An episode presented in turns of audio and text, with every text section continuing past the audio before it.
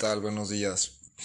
Bueno, entramos en un segmento bastante interesante, fácil de manejar, pero muy, muy, muy enriquecedor.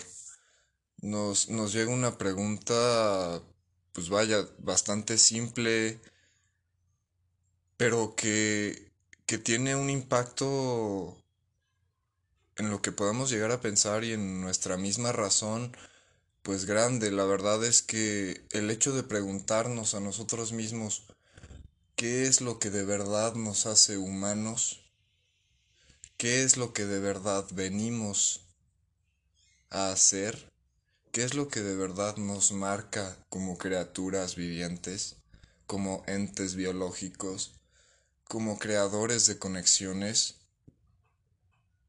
¿Será eso? Estoy seguro de que si nos acompañas te enriquecerás demasiado con la plática que tendremos. Abordaremos un poquito el, el mensaje que llega a dar la película Soul de Disney, que hace poco ganó un Oscar, un premio reconocidísimo a, a nivel mundial y pues nada, Comenzamos. ¿Has sentido alguna vez cómo es que sientes de algún lugar, no sabes tú, de, dentro de ti, que quieres cada vez más y más y más? Se trate de estar a la hora de escribir, se trate de alguna actividad física, se trate de alguna profesión bueno, existen miles de millones de casualidades biológicas que nos tienen hoy parados aquí, pero el hecho de poder siquiera preguntarnos esto ya es una oportunidad. Y dándonos cuenta y poniéndolo en perspectiva, eso es otro aspecto humano. ¿Qué es lo que nos hace ser humanos? La misma razón, la misma conciencia, el hecho de sabernos seres sensibles, seres sexuales, seres sociales y seres que de verdad si se lo preguntan como tal, no tienen una razón para estar viviendo. Ok. Pero ¿qué tal si le damos varias vueltas a esa conclusión a esa vaga conclusión? ¿Qué tal si podemos poner en perspectiva que la verdadera razón por la que estamos aquí es darle la razón por la que estamos aquí? ¿Qué somos? Como ya mencionamos, somos miles de millones de coincidencias en un punto del universo que ni siquiera conocemos un universo tan enorme que ni siquiera sabemos si tiene límites.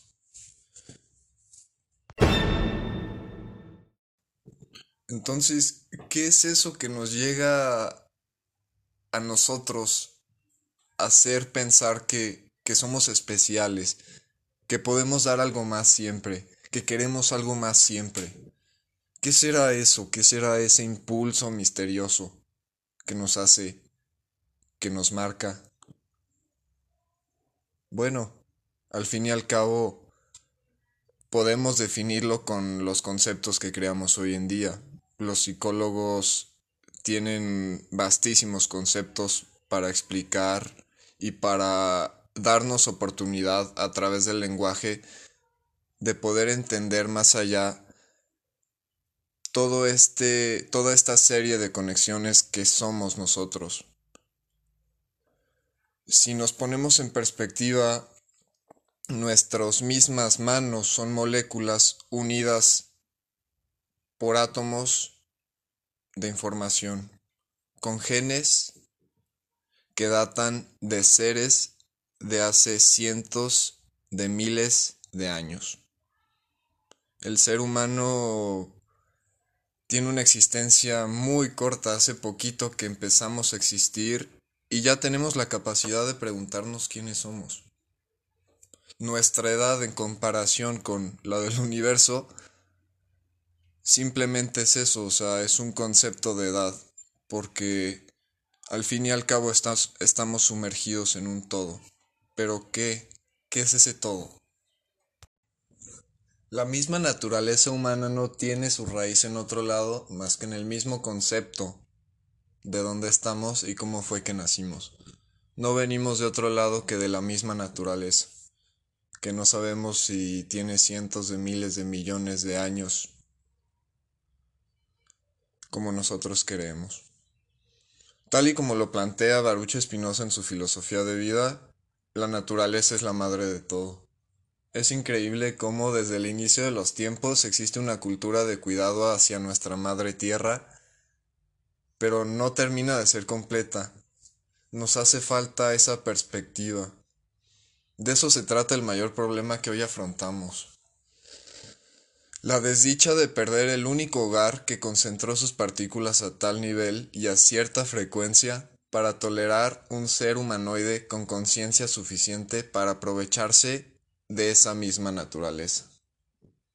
Pero esto no nos alcanza para que sea un nivel de cierta colectividad para que el mismo aprovechamiento de esa conciencia sea eso que perdure.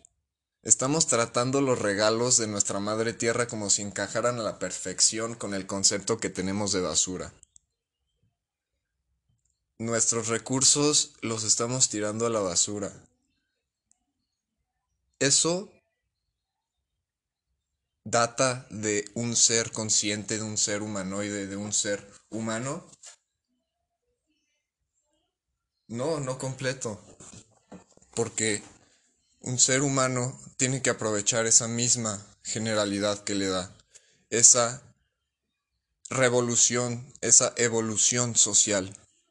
Si no trabajamos todos juntos para estar en un fin, ¿qué es lo que podría hacer un individuo? Compartir ideas solamente. Ok.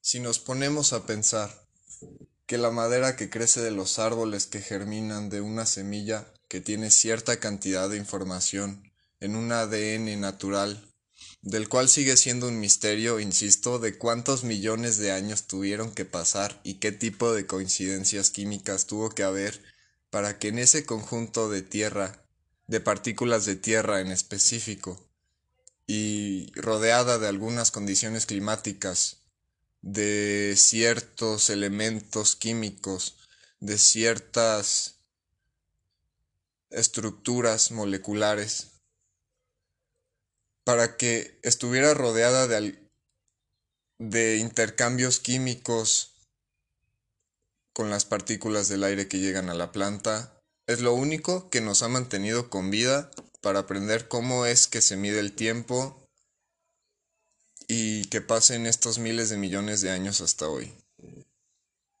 Si lo ponemos en perspectiva, el ser humano es su mismo concepto. Ok, ahora vamos a hablar un poquito del mundo interior. La explosión de sentimientos que provienen de ciertas emociones, que provienen de ciertas percepciones, que provienen de ciertas ideas que nosotros podamos llegar a tener y de ciertas circunstancias externas que nos puedan llegar a marcar. Esas mismas emociones, esos mismos sentimientos nos van a hacer querer siempre más y más y más, como se mencionó hace poquito. Vamos a buscar siempre nuestro propio bien. Ok, eso ya sabemos que es un aspecto humano. Ahora, ¿qué es lo que nos hace falta de verdad para ser humanos completos? Diría Albert Einstein, un poquito de conciencia. Nuestras percepciones de los días, de cómo van pasando, hay días buenos, hay días malos, pero al fin y al cabo, ¿cuál es la razón? ¿La felicidad? ¿Se supone que siempre seamos felices? ¿Los días malos son nuestro único referente para saber cuándo hay días buenos? Hay que darnos cuenta que la felicidad no se trata de una generalidad, se trata más bien de un conjunto de momentos específicos. En la vida no vamos a encontrar con una felicidad total. Y es perfectamente la perspectiva que nos quiere dar a entender Disney con su obra de arte Soul. Son solo pequeños momentos que nos van marcando y nos ayudan a darnos cuenta de nuestro verdadero propósito aquí. Les voy a contar una pequeña anécdota. Un día común y corriente de 1922 en un hotel de Tokio, un, un joven Albert Einstein, que recibiría ya el premio Nobel por sus contribuciones a la física, se había quedado sin monedas para darle propina al trabajador del hotel. En ese momento solo le entregó un papel y le dijo, quizás si tienes suerte, estas notas acaben siendo mucho más valiosas que una simple propina. Y así sería. Una vida tranquila y humilde traerá más felicidad que la búsqueda del éxito y la inquietud constante que viene con eso, decía el papel que valdría 1.5 millones de dólares americanos casi un siglo después. Entonces, para cerrar este segmento, abrimos demasiados temas y nos deja con demasiadas pues preguntas de verdad pero nos acercamos un poquito a la idea de qué es lo que de verdad significa ser humano. A la idea solamente porque pues tenemos que tener en cuenta que existen miles de factores, ya sea biológicos, físicos, teóricos, socioeconómicos que nos marcan a nosotros como personas y pues este mismo concepto de humanos se puede ver distorsionado, ¿no? Es impresionante cómo, cómo es que la misma sociedad se encarga de deshumanizar a los humanos. Es algo que platicaremos en, en episodios futuros y claro que que estamos abiertos a todas las preguntas que puedan tener. Les agradezco este espacio, espero tengan un excelente día. Nos vemos en el próximo episodio.